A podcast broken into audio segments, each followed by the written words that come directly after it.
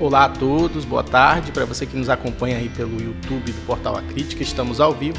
Este é o podcast do Sim Não. Lembrando que todos os episódios, depois de, ir ao ar aqui pelo, pelo YouTube, estarão disponíveis nas nossas plataformas de áudio.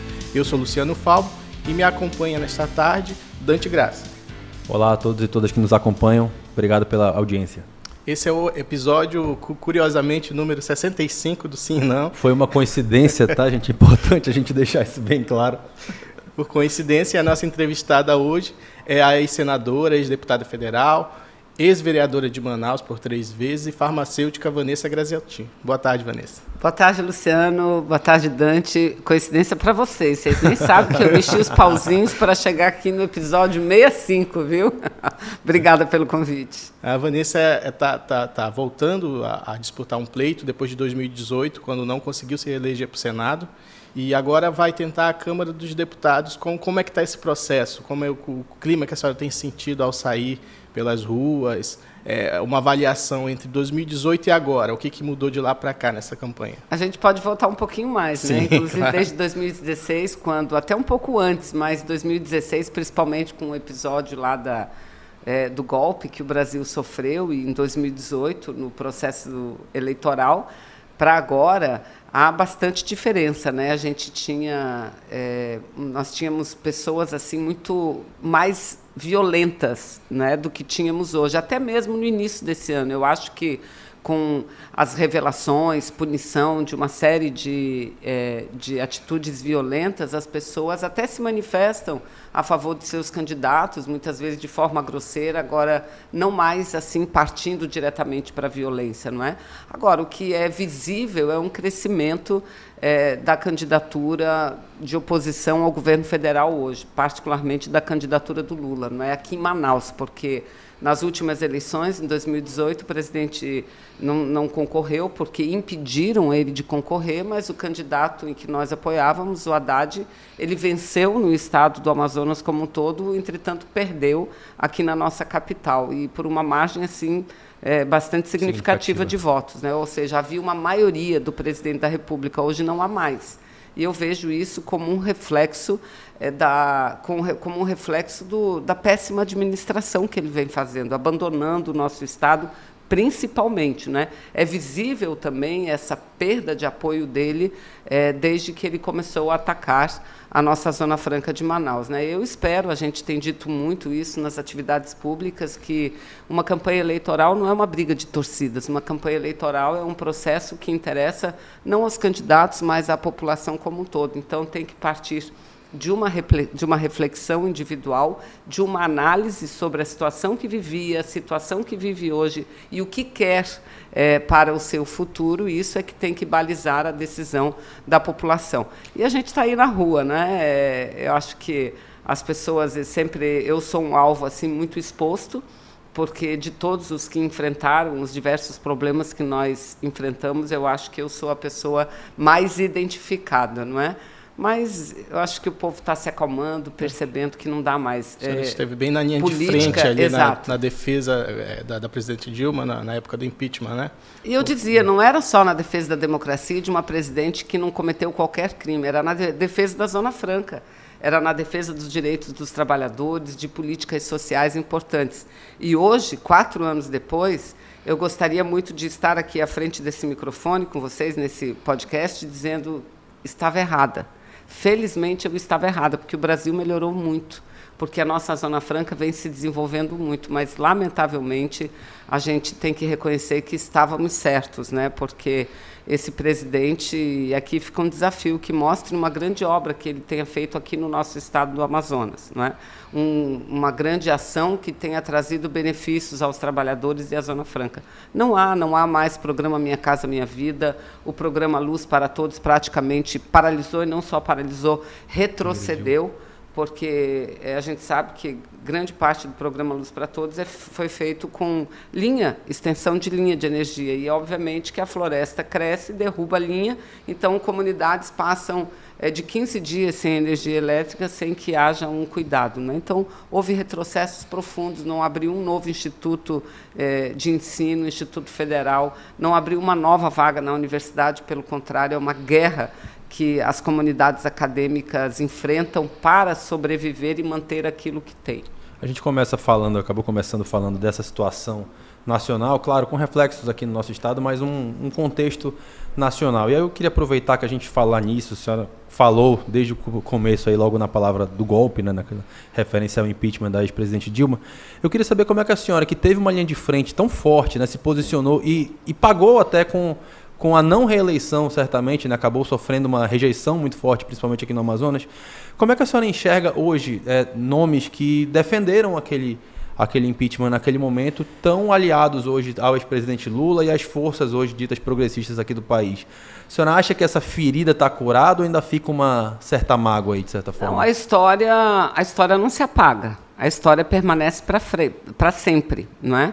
Mas o fato é que você precisa avançar, a gente tem que derrotar essas forças do atraso. Então, há necessidade, sim, para a gente construir uma candidatura viável, uma candidatura eleitoralmente possível de se realizar, tem que construir uma aliança mais ampla. Não basta a esquerda se unir, é preciso você unir forças mais amplas, não é? Tanto que o nosso partido, o próprio PCdoB, sempre defendeu frentes amplas para poder a gente chegar ao poder e voltar a estabelecer aí sim uma política comprometida com a transformação, porque isso que é o fundamental. O presidente Lula, obviamente, que ele não fez tudo aquilo que ele gostaria, mas ele não abriu mão de aprovar e defender aquilo que estava no nosso programa. E hoje, para além do PT, há uma federação que tem um programa, não é? E aquele programa é que nós queremos ter a oportunidade de aprovar. Não é? Então a gente mira é, os flashes para frente, para o futuro. E dentro desse futuro a gente espera poder é, voltar com políticas públicas importantes de desenvolvimento nacional, é, de desenvolvimento sustentável para a nossa região, que vive um, não, não um, só um abandono, mas um processo de destruição assim inacreditável. Ainda ter que ouvir da boca do presidente, que falou algumas vezes, já inclusive nas Nações Unidas, de que quem destrói a floresta amazônica são os ribeirinhos, olha, dói no coração. É, porque não é só ignorância, isso aí é, é má fé é, assim querer colocar a culpa na pessoa mais pobre, no mais humilde, naquele que é o verdadeiro guardião das nossas florestas e das nossas riquezas, né? Ou seja, como se diz aí no jargão popular, é um tchutchuca com o garimpo ilegal, com os garimpeiros, mas é um, uma onça, não é? é? Contra o ribeirinho, aquele fraco, aquele que está precisando do apoio do Estado, né? Para poder continuar a fazer o que faz, que é vigiar a floresta amazônica e as nossas riquezas naturais. Então é isso, a gente tem que olhar para frente e construir esse novo, esse novo momento. Eu, de minha parte, digo que eu jamais, em nome de manter um mandato, eu jamais é, cairia na onda é, da mentira ou deixaria de mostrar a verdade para a população é, eu faço política exatamente para isso, para reproduzir a verdade, não é? E creio que aquela nossa resistência, resistência de poucos no parlamento, é, mas de pessoas importantes nos movimentos também, é que trouxe a esperança de volta, porque não fosse aquela resistência é, a persistência de mostrar a verdade para o país, talvez a gente não tivesse com a esperança tão aflorada hoje de voltar à presidência da República. Mas essa situação, isso foi colocado, por exemplo, na mesa na hora de fechar essas negociações com o Omar Aziz, com o Eduardo Braga, que foram nomes que votaram pelo impeachment, isso foi discutido em algum momento? Foi colocado ali para lavar essa roupa suja ou simplesmente não deixa para lá, não é o momento de falar nisso? Não, eu acho que é, é, o, a questão é o seguinte: o MDB, por exemplo, ele não tem uma aliança formal com, a, com a candidatura do presidente Sim, Lula. Tem, um assim como, tem inclusive uma, uma candidata a presidente. Uma candidata né, a tá presidente. Tá... E o PSD, que é o partido do senador Omar, ele está neutro, não, não coligou com nenhuma candidatura a presidente da República, entretanto, liberou é, o seu pessoal, os seus filiados, para apoiarem a candidatura de Lula. Não é? Eu acho que isso não é o tipo da coisa que você tem que colocar à mesa, porque isso é visível, isso todo mundo sabe, isso todo mundo tem um controle disso. Né? É, todo mundo tem absolutamente o controle. Né? O importante é, é, o programa que a gente apresenta e quem vem apoiar o presidente Lula, não importa as razões. O que importa é que, no fundo, está dando aval para aquele programa que deverá ser aplicado no Brasil. Por exemplo, um programa que visa é, é restabelecer os direitos dos trabalhadores. É? Isso é muito importante.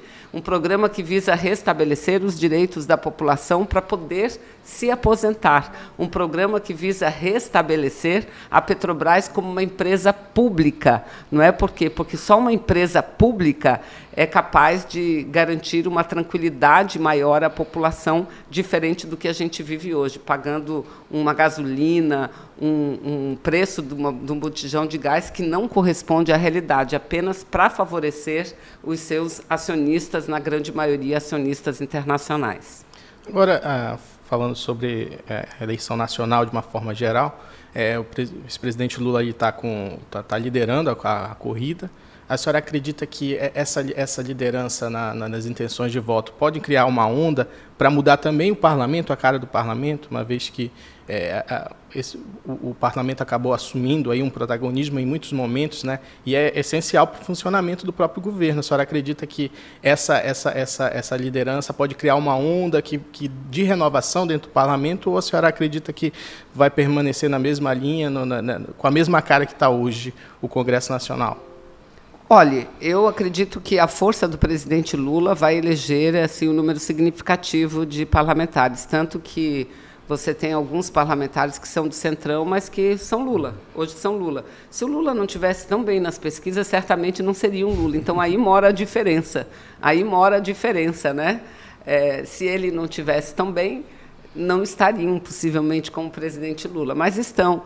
E eu digo o seguinte: o importante é aquilo que o Lula fala. Ele tem dito, olha não dá para continuar com essa política, por exemplo, de é, o parlamento mandar nas tais emendas secretas. Ele diz isso abertamente, publicamente. Então, isso vale muito mais. Isso vale muito mais. Né? Então, quem está do lado do Lula sabe que essa política de interferência quase que absoluta, mando quase que absoluto de alguns parlamentares, que não é o parlamento, porque eu lembro quando eu cheguei no Congresso Nacional, na Câmara de Deputados, não havia emendas parlamentares impositivas. Elas eram liberadas de acordo com o posicionamento político do parlamentar. Então, a oposição ficava na chuva, não tinha nada liberado. E isso é, o, isso é um absurdo, isso é antidemocrático, porque o dinheiro não é do presidente, é do povo. E todos foram eleitos, independente por que partido. Não é? Então, nós mudamos a lei e, tor e, e tornaram, tornando as emendas é, parlamentares em emendas impositivas, para não servir como moeda de troca é, é, é, para votar nas propostas do presidente.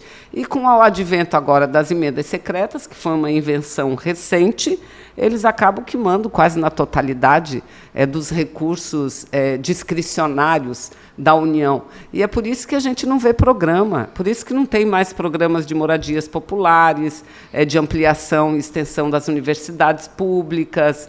É, por isso que não tem esse tipo de programas importantes na área da saúde, porque o dinheiro que o presidente poderia escolher para fazer alguns programas, esses lá são usados nas emendas secretas, né? E como como diz, tudo que é secreto é porque não é bom, porque se fosse bom não seria secreto, né? A, senhora, a gente está falando aqui, né, o, Luciano puxou essa situação da bancada, né, de parlamentares, eleição para o Congresso. Queria saber como é que estão tá os planos aqui dessa federação, né, PCdoB, PT e PV, porque em 2018, com a senhora saindo, né, para tentando a reeleição para o Senado, o, o, deputado, hoje deputado federal Zé Ricardo, certamente herdou boa parte ali do seu eleitorado, conseguiu uma votação expressiva de, se não me engano, mais de 120 mil votos ou, ou até mais do que isso, né, conseguiu ser muito bem eleito com uma certa tranquilidade. Como é que vocês enxergam hoje a possibilidade, com dois nomes que têm um histórico de uma quantidade expressiva de votos, a senhora e o deputado Zé Ricardo, vocês acreditam que é possível o, essa federação PT, PCdoB e IPV conseguir eleger os dois ou dois nomes que sejam para o Congresso ou é uma situação difícil? Porque a gente sabe que ficou mais complicada ainda essa eleição, né? agora com esse novo com esse novo cálculo que é preciso ser feito? É, por duas razões. A eleição para deputado no Amazonas é uma das mais difíceis do Brasil. É defasada né? a nossa quantidade de Exatamente, vagas, né? porque há uma representatividade defasada. Sim. Você veja o estado que tem o maior número de eleitores por deputado é São Paulo. primeiro estado e o segundo é o Amazonas, né? São Uma Paulo diferença tem... populacional gigantesca. Pois é, São Paulo tem 70 deputados e em torno de 700 e pouco, acho que eleitores por cada vaga.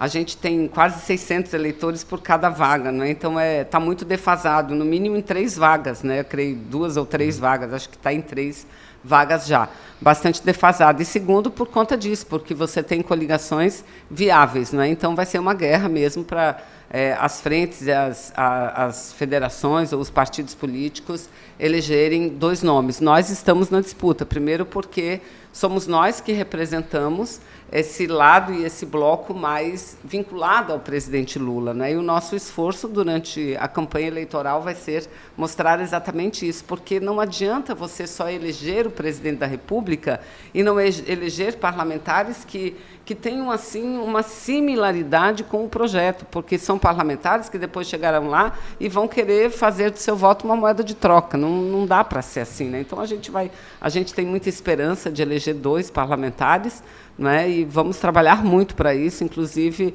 com a ajuda é, da, das candidaturas nacionais do próprio presidente Lula. Nessa guerra aí, nessa disputa, disputa geral, e tem a disputa dentro das, da, da, das federações, dos próprios partidos, para ver quem vai ser eleito, a senhora está bem municiada aí. O Dante estava vendo ontem o Divulga Cande, viu que a sua campanha já recebeu 2 milhões da direção nacional do seu partido. Com, como é que vai ser usado esse dinheiro? A senhora vai, vai priorizar o interior? Como é que está a sua estrutura de campanha? A senhora já está visitando o interior? E fala um pouco para a gente como é que está sendo então, esse processo. Então, você sabe que é, hoje a gente tem campanhas financiadas com recursos públicos, Sim. não é? E o meu partido definiu, nós somos um dos menores partidos, o que tem uma das menores, um dos menores fundos eleitorais, não é? Mas o critério de distribuição dos recursos foi exatamente critérios de candidaturas prioritárias, não é? Então, é, a gente tem esse recurso já recebido, e mesmo porque não dá para receber no final da campanha, que nós temos hoje, a gente fazia os cálculos aqui, estamos a 37 dias do dia das eleições, muito pouco tempo, não é? E quem coordena a minha campanha, aliás, hoje está muito na moda falar em mandato coletivo, chapa coletiva. Eu, na realidade, desde vereador, eu sempre exerci mandatos coletivos, não é? é porque é, é o coletivo partidário que organiza a campanha, que faz a campanha, que traz a militância, não é? E uma campanha tem custos, custos de viagens, custo de locomoções. Então é isso, mas a gente tem uma, um bom conjunto de militantes espalhados pela cidade de Manaus, bem organizado por áreas, por regiões que nós chamamos de distritais, e também por calhas de rio no interior do estado. Né? É assim que a gente aplica os recursos. Né? E eu espero, espero muito que todos os candidatos façam como nós fazemos, ou seja, que utilize na campanha os recursos que estão declarados. Lamentavelmente, Infelizmente, muita gente não faz isso. Alguns candidatos, né, eles usam muito além dos recursos declarados. E como que eles fazem? Comprando voto, comprando lideranças, o que nós é, o que é um crime eleitoral e é importante que a gente trate sobre isso, porque para as pessoas que estão aí é, e que tomem conhecimento dessas medidas, que denunciem. É importante que denunciem, porque o poder, o objetivo de você estabelecer um financiamento público de campanha é você equilibrar mais o processo de disputa. Né? Então, as pessoas, eleitoras e eleitores, é que têm e que são os principais fiscais de uma campanha eleitoral. Então, qualquer irregularidade, tudo que não foi legal, e é muito difícil, porque é tudo uma campanha é, tudo que você gasta, você tem que ter nota, você tem que prestar contas, né? Então esse negócio de dinheiro por fora não existe. Qualquer coisinha precisa Qual... constar lá. Né? Absolutamente né? tudo, absolutamente tudo. A senhora falou em equilíbrio, né, de campanha. É, é notório para quem está acompanhando que os parlamentares que têm mandato, eles acabam obtendo uma facilidade muito maior hoje para fazer campanha. Se a gente for olhar, por exemplo, é, do que a gente consegue acompanhar em redes sociais para todos os parlamentares aqui, deputados federais com mandato, hoje conseguem alcançar praticamente o interior do Amazonas inteiro. Né? É possível, né, a gente está falando de utilização desses recursos, é possível é, conseguir chegar em todo o Amazonas, porque a gente sabe a dificuldade de logística, a gente sabe como é caro esse transporte né, intermunicipal aqui no nosso estado, ou, ou ele é demorado e menos dispendioso, o que para uma eleição é ineficiente, ou ele é muito caro para poder você conseguir chegar nesses lugares. Né? Dá para chegar perto desse, desse poder de alcance que um parlamentar com mandato tem e dessa vez a senhora não tem essa, essa possibilidade, já que está fora né, do parlamento? não, anos? eu não, chego, não conseguirei chegar aos 61 municípios que nós temos no interior do estado, né? A gente está priorizando onde nós temos um partido e lideranças bem consolidadas e os maiores municípios. É, são nesses locais que eu devo chegar. E aí alguns mais de uma vez, não é? Aí olhando, olhando onde a senhora teve mais votação, de repente, Exatamente, eleição, onde tem um partido mais, mais consolidado, onde tem lideranças que nos apoiam, que tem um bom grupo, não é? Aí a gente prioriza, porque é impossível chegar nos 62 municípios. Primeiro, pela falta de condições financeiras mesmo, muito caro, muito difícil. Tem muitos municípios que você só vai de avião fretado. E a outra forma é você ir com, com o time, né? Então a gente geralmente faz viagens coletivas. Aí já sai um pouco mais mais leve, né? Um pouco pra... menos caro, né? É, exatamente. Na hora de fazer a campanha de rua, há algum problema específico com a segurança? Eu falo isso porque, coisa de dois meses atrás, ali na Feira da Compensa, a senhora e mais alguns outros membros do, do PCdoB estavam fazendo um, um, dando uma panfletada lá, né, conversando com, com o pessoal e foram hostilizados, né, agredidos. Eu acho que tacaram alguma coisa lá em vocês. Há uma preocupação com isso de, na, na, na, na hora de fazer a campanha de rua? Olha, é sempre há, né? Mas a gente não pode permitir que essa. Olha, eu esqueci de marcar o nosso tempo aqui. Mas a gente não pode permitir que essa preocupação paralise a nossa campanha. Porque o objetivo deles é exatamente esse. Eu acho que eu já estive aqui depois daquele episódio é, que ocorreu na compensa. E, para nossa sorte, a gente conseguiu também pegar algumas imagens mostrando quem eram aquelas pessoas, porque o que eles estavam fazendo é tentando montar uma narrativa, de dizer, olha, está vendo, esse pessoal aí, a Vanessa, e o foco era em mim, eles estão sendo expulsos daqui da compensa, enquanto não era essa a realidade. Meia dúzia de pessoas que se organizaram com bandeira do Brasil, alguns até nem brasileiros eram, não é? Nem brasileiros eram, com a bandeira da, do Brasil e motocicletas, é, buzinando e xingando com palavras de baixo calão e jogando mesmo, jogaram ovos na gente, não é, um monte. E mas esse episódio, naquilo que eu dizia no começo, não aconteceu mais, mesmo porque é, quem agir assim, nós já estamos, nosso pessoal está todo mundo orientado. Você não tem o poder como cidadão é, de prender, mas você pode segurar uma pessoa e chamar a polícia. E hoje a gente tem isso aqui. Isso aqui é uma arma, porque grava tudo que está acontecendo, não é? Então as pessoas, eles até têm alguns mais violentos assim que passam de carro, falam palavrão, fazem um gestual é, é, é violência, ofensivo, não é? Mas assim parar e vir na agressão direta pessoal não. O temor tem, não é?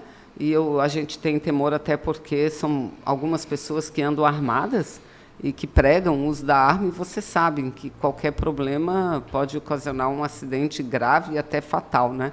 Mas isso não nos paralisará jamais de deixarmos de ir à rua conversar com as pessoas. A gente viveu um, período aí, está vivendo, né, na verdade, um período de quatro anos de um, de um governo que tem sido bastante questionado, bastante criticado. Inclusive, acho que os próprios números das últimas pesquisas acabam mostrando essa, essa insatisfação, inclusive de boa parte do eleitorado que o colocou no poder. Né? A senhora sempre teve uma, uma característica muito presente, uma, uma parlamentar né, de muito sendo criticada ou não pelas opiniões, sempre foi uma parlamentar que deu a cara a tapa ali em todos os momentos. Como é que foi ver essa situação toda do Brasil acontecendo sem estar lá no parlamento, né? Isso nesse período aí de quase quatro anos, isso doeu de alguma forma? Olha, se a gente for ver, Dante, nesse período de quase quatro anos, a gente teve mais de dois anos numa pandemia. E numa pandemia a gente ficou muito uhum, recolhido, né? Eu na pandemia fiquei recolhida e cuidando da minha mãe, que veio a falecer agora é, no início, é, 1 de dezembro do ano passado mas não foi da não foi da covid né? O que eu me deixa assim muito feliz porque eu consegui cuidar da minha mãe fazer com que ela não pegasse covid. Então a gente ficou muito muito isolado um dos outros e trabalhando home office não é no computador e reunindo as pessoas e vivendo muito sofrimento. Porque para a gente aqui do Amazonas a gente perdeu muita gente. E perdeu desnecessariamente Eu tenho certeza que o número de mortes não teria sido o que foi se a gente tivesse recebido a mão do Estado, a mão de apoio do governo federal, do governo estadual, porque não foram poucas as pessoas do nosso convívio que morreram sem oxigênio. Né? No partido a gente teve muitos militantes, né? O Ivo que andava comigo todos os dias, um jovem, assim, eu digo uhum. perto da minha Sim. idade, muito mais jovem do que eu. Gabriela Cativo, uma outra jornalista também que trabalhou bastante com a gente, estava preparando seu casamento, trinta e poucos anos de idade e, e morreram sem oxigênio, né? Então a gente teve um período menor de atividades políticas. Tivemos a eleição é, municipal, eu não fui candidata, queriam muito, eu disse, não, dá um tempo aí, eu preciso dar uma respirada, né? Porque, afinal de contas, eu fiquei é, 30 anos consecutivos no parlamento, na Câmara de Vereadores, na Câmara Federal e no Senado, e foi muito bom, tem sido bom para mim esse tempo para respirar, para enxergar, para ver melhor as coisas. E, olha, de minha parte, eu digo o seguinte, eu nunca fiz é, é do parlamento ou, ou nunca tive em posições políticas o objetivo da minha vida. Né? Eu estou lá porque eu faço militância. A militância eu faço em qualquer lugar. Então, nesse período, eu ajudei muito o meu partido. É, eu estive à frente da Secretaria Nacional de Mulheres, organizei a, a, a organizei a, a, nossa Conferência Nacional dos Direitos das Mulheres, pela emancipação das mulheres. Eu trabalhei muito próximo ao Senado e à Câmara, porque ainda tenho muitos projetos que estão tramitando lá. E uma coisa eu aprendi: se você não cuida dos projetos que você apresenta, se você não, não, não, não o dia, não passa os dias é, falando, mobilizando as forças políticas em torno da necessidade da aprovação daquele projeto, você não consegue aprovar. E eu tenho muita alegria de dizer que talvez seja a parlamentar que mais tenha transformado projetos em leis. Uma, inclusive, é, a última foi é, divulgada, no, publicada no Diário Oficial da União no último dia 30 de maio que é uma lei que modifica a assistência à saúde, garantindo o acesso aos exames preventivos das mulheres, que são complexos, à mulher de toda a idade a partir da puberdade, porque até então você chegava na unidade e dizia não, só mamografia só com 45 anos, não é? Tem outro lá que só falta passar pela CCJ da Câmara, já passou por todo o, o, o Senado Federal, que diz respeito a multa da mulher que amamenta em público e é incomodada e é, é, é, e é importunada e é violentada, hostilizada por conta disso, né? Que aliás a gente teve um caso recente, não é? Então eu não deixo de fazer política, porque políticos somos todos nós, independente da função que você esteja ocupando. Agora é claro que em alguns momentos assim, alguns momentos eu senti, ah, se eu tivesse aí um deles na reforma previdenciária, que foi uma das primeiras reformas aprovada por esse governo que está aí. Não é? Porque eles aprovaram uma reforma tirando o direito do povo simples, do povo trabalhador, dificultando a aposentadoria e fazendo um discurso que aquilo era para acabar com o privilégio. Ah, eu teria andado nessa cidade inteira. Aliás, a gente andou, mas é, falando agora nesses ataques à Zona Franca. Que movimentos a gente viu em Brasília? Que movimentos de levar o Amazonas para Brasília? Isso tem que ser feito. Não é só você entrar na justiça, e tudo é muito importante, mas você mobilizar opiniões é muito importante. Então, fazer um ato é, em desagravo ao Estado do Amazonas, por exemplo, num salão negro, que é o salão do Senado do Congresso, é fundamental, levando a representação do Amazonas, representação política, cultural, social, é, sindical, tudo é fundamental. Né? Esse, esse é meu estilo. Né? Eu acho que é, é, a resistência e a luta a gente tem que fazer com o coletivo. Né? Sua tarefa no parlamento é essa. A senhora citou aí, só para não perder esse gancho, a senhora citou que queriam que a senhora fosse candidata a, lá nas eleições municipais, talvez a, não sei se a prefeita ou se a, a Câmara mesmo municipal de Manaus. Aí eu, eu me pergunto aqui, é, é, inevitável. Quando a senhora olha para essa Câmara, não dá para pensar assim, pô, podia ter colocado uns três ou quatro aí diferentes, não, para dar uma melhorada nesse negócio? Ah, isso é você que está dizendo, né? Eu, não, eu, por isso que eu estou perguntando se é, a senhora pensa é, ou não. Não, a minha a Câmara que eu participei era muito diferente dessa, né? Eu, eu, imagino, eu estou falando aqui é, de uma cadeira na representação uhum. federal, que está longe. Imagina na Câmara de Vereadores. A gente fazia Sim. uma verdadeira revolução aqui, né? uma verdadeira revolução. Aliás, hoje tem tribuna popular que é pouco usada. A gente que inaugurou a tribuna popular, que de fato era popular, não é? Então era era assim um canal de um canal é, de busca de apoio da população. É nisso que a gente tem que transformar o parlamento, né? Num um reflexo dos anseios e das necessidades da população. A senhora foi a primeira procuradora da mulher no Senado, né? É, como é que a senhora vê, é, a, apesar dos avanços é, na política oficial partidária, ainda no, aqui no Amazonas a gente não, não tem um número o, que chegue a 40% de mulheres candidatas, ainda é 30% ali, um, estourando um pouquinho mais, mas está dentro da cota. Né? Qual, qual, como que a senhora vê a situação? Quais instrumentos podem ser melhorados para incentivar, para aumentar a participação da mulher? Não, não, é o caso do PCdoB, né, que tem a sua candidatura como prioritária, tem a bancada da, da, das manas também, que está né, tá, tá ali na, entre as prioritárias para a Assembleia. Mas, mas o que, que, precisa ser feito ainda para aumentar essa participação, uma vez que as mulheres são maioria, inclusive no eleitorado? Né? Então, é, eu digo que uma luta fundamental nossa, e a minha tem sido historicamente, desde aqui da Câmara de Vereadores, é a luta é, por uma sociedade que tenha mais respeito, reconhecimento e igualdade no tratamento das mulheres, porque, afinal de contas, nós somos mais da metade da população, mas, infelizmente, somos nós, as mulheres, que em casa, lava, cozinha, passa, cuida de criança e ainda sai para trabalhar. Aí volta, faz tudo de novo, não é? E você é, garantir uma representação das mulheres nos espaços de poder e no parlamento, principalmente, é fundamental. Porque você não pode dizer que vive numa sociedade democrática se a metade da população não está representada. E o estado do Amazonas tem uma situação pior do que a do Brasil. No Brasil, as mulheres ocupam, em média, 15% das cadeiras no parlamento, mas existem três estados que não ocupam uma única cadeira no Congresso Nacional, nem no Senado e nem na Câmara, que é o estado do Amazonas. Não é? Isso é muito ruim.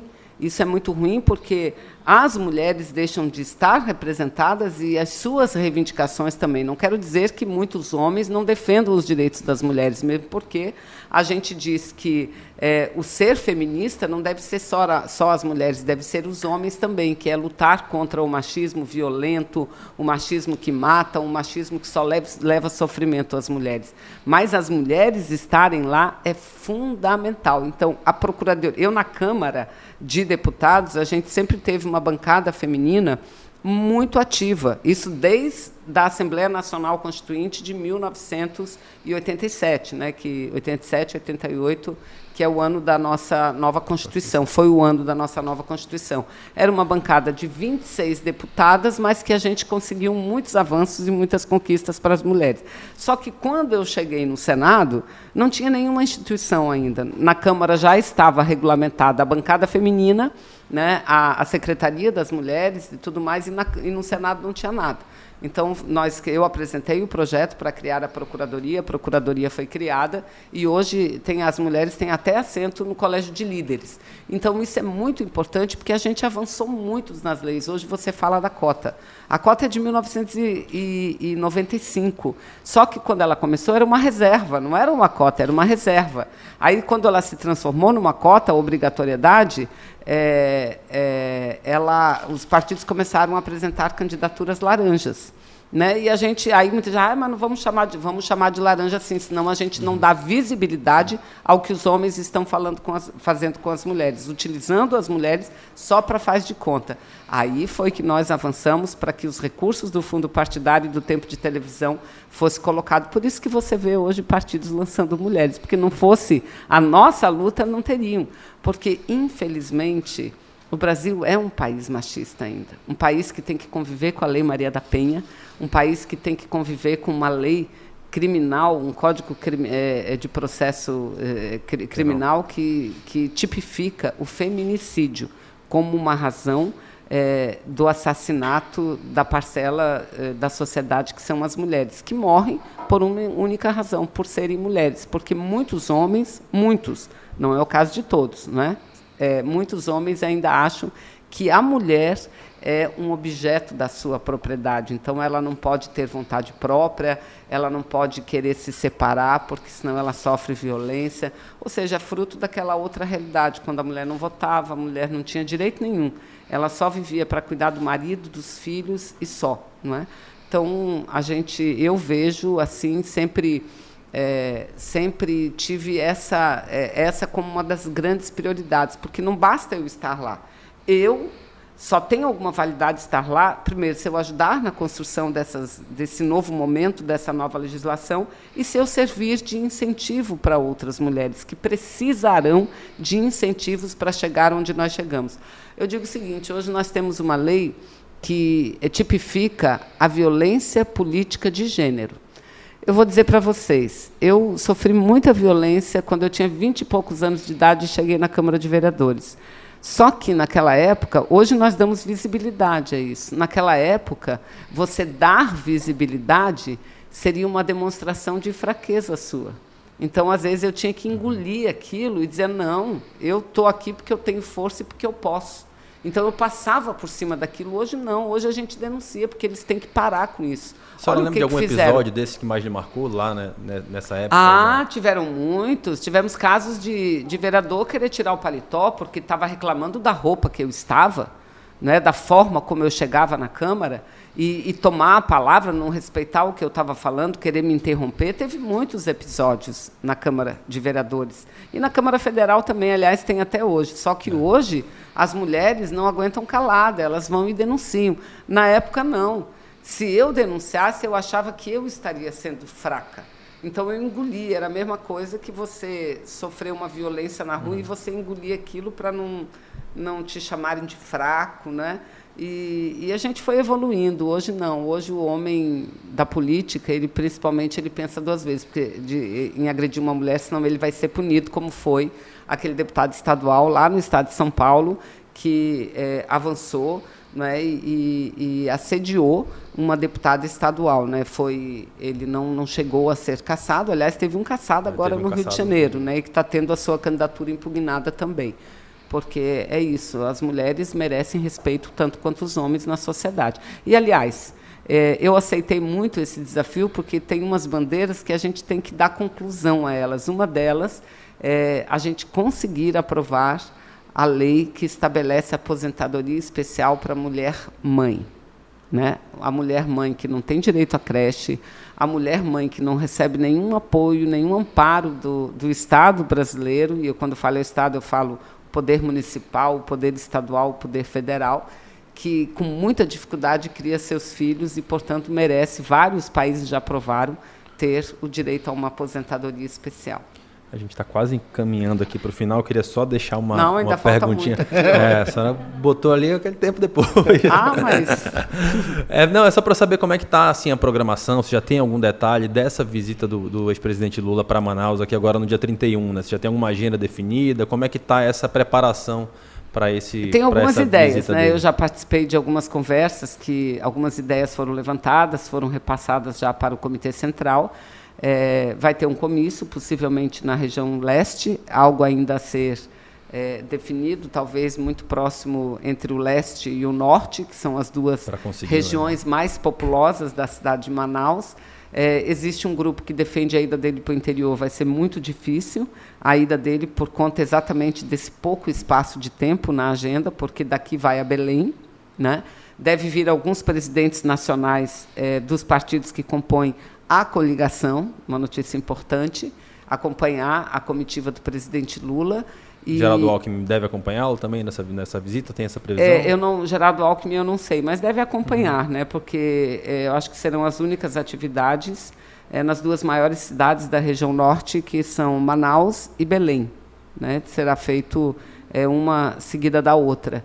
E, e talvez ainda, e eu concordo muito, senador Eduardo Braga, que é o candidato a governo é, pela coligação, senador Omar, a gente acha importante que haja um encontro com prefeitos no interior, não é bastante simbólico. Então isso tudo tá, sugestões são várias, né? Sugestões são muitas que estão sendo postas lá para uma decisão é, do Comitê Central da campanha do presidente Lula. Mas em breve a gente vai saber. Agora encaminhando para o fim, de fato. De fato. é, a, gente vai, a gente reproduz aqui com todos os entrevistados a, a, aquela sessão sobe e desce da coluna assim, não? E a, o, o, convidado, o entrevistado, ele, ele, ele se põe no papel de editor por um dia. Se a senhora fosse editora do Sim Não hoje, quem a senhora escolheria para subir, fazer um elogio, e quem desceria? Quem me, merecia suas, suas vaias?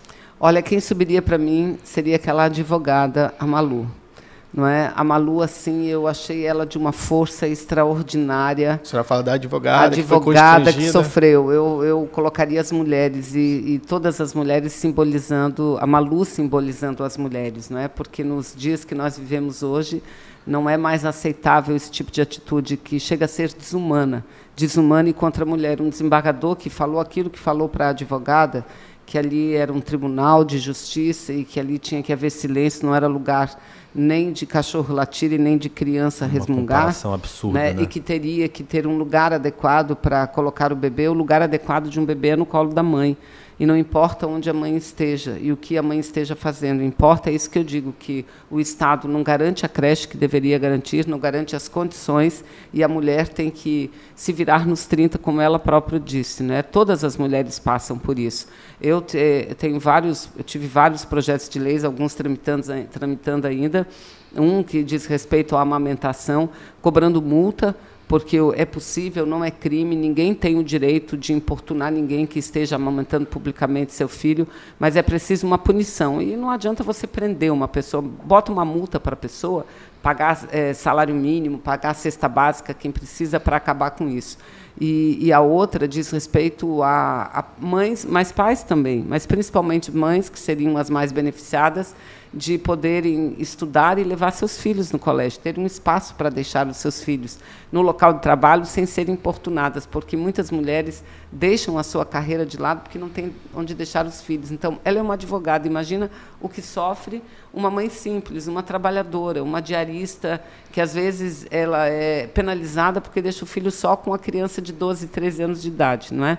Então, eu, eu coloco as mulheres para subir, porque a gente precisa dar muita força às mulheres anônimas que sofrem no dia a dia o que Malu sofreu e que, com muita garra, resistiu àquela agressão absurda né, de um homem que foi parido por uma mulher, que teve uma mãe que também sofreu muito para criá-lo.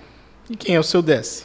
Ai, o meu Décio é ex-presidente da República, gente. Ele tem que parar de se preocupar com a segurança da urna eletrônica, que é segura, e se preocupar com a fome no Brasil. Não, é? não dá mais. O Brasil voltou para o mapa da fome aqui no nosso estado, do Amazonas. A gente vive uma situação de carência profunda. Não dá para ir no supermercado. A gente que tem um salário todo final do mês já vive muita dificuldade. Não dá para comprar leite, não dá para comprar carne, não dá para comprar é, botijão de gás, não é? E esse presidente, em vez de se preocupar com políticas que garantam é, é, matar a fome das pessoas, alimentar as pessoas no mínimo três vezes por dia, não, fica inventando ações contra a democracia, é, questionando a lisura das eleições, não. Ele só, ele desce. Agora, antes de encerrar, a gente abre um espaço aí para a senhora dizer por que quer voltar para a Câmara Federal. Eu acho que eu já respondi isso, né? Porque primeiro eu quero dar continuidade, a gente precisa dar continuidade em algumas lutas que estão em pleno andamento, entre elas as conquistas para as mulheres. A gente precisa trazer de volta programas importantes para o nosso estado que garantem geração de emprego, que garante qualidade de vida, que garante educação, que garante saúde. Eu tenho muito orgulho de ter sido a primeira parlamentar federal do nosso estado a garantir emendas às instituições federais de ensino e pesquisa. Hoje, por exemplo, você olha a bancada federal, é, é raro aquele parlamentar que não cede pelo menos uma emenda para o, para o FAM, para o IFAM, entendeu? Para a Embrapa, é, mas antes não, isso não era normal. Então eu quero voltar para fazer parte desse momento, não é? E dar segurança para a aplicação desse novo projeto de reconstrução do nosso país, de trazer alegria para a vida das pessoas, família, permitir com que as pessoas, por mais simples que sejam, vejam seus filhos entrar numa universidade,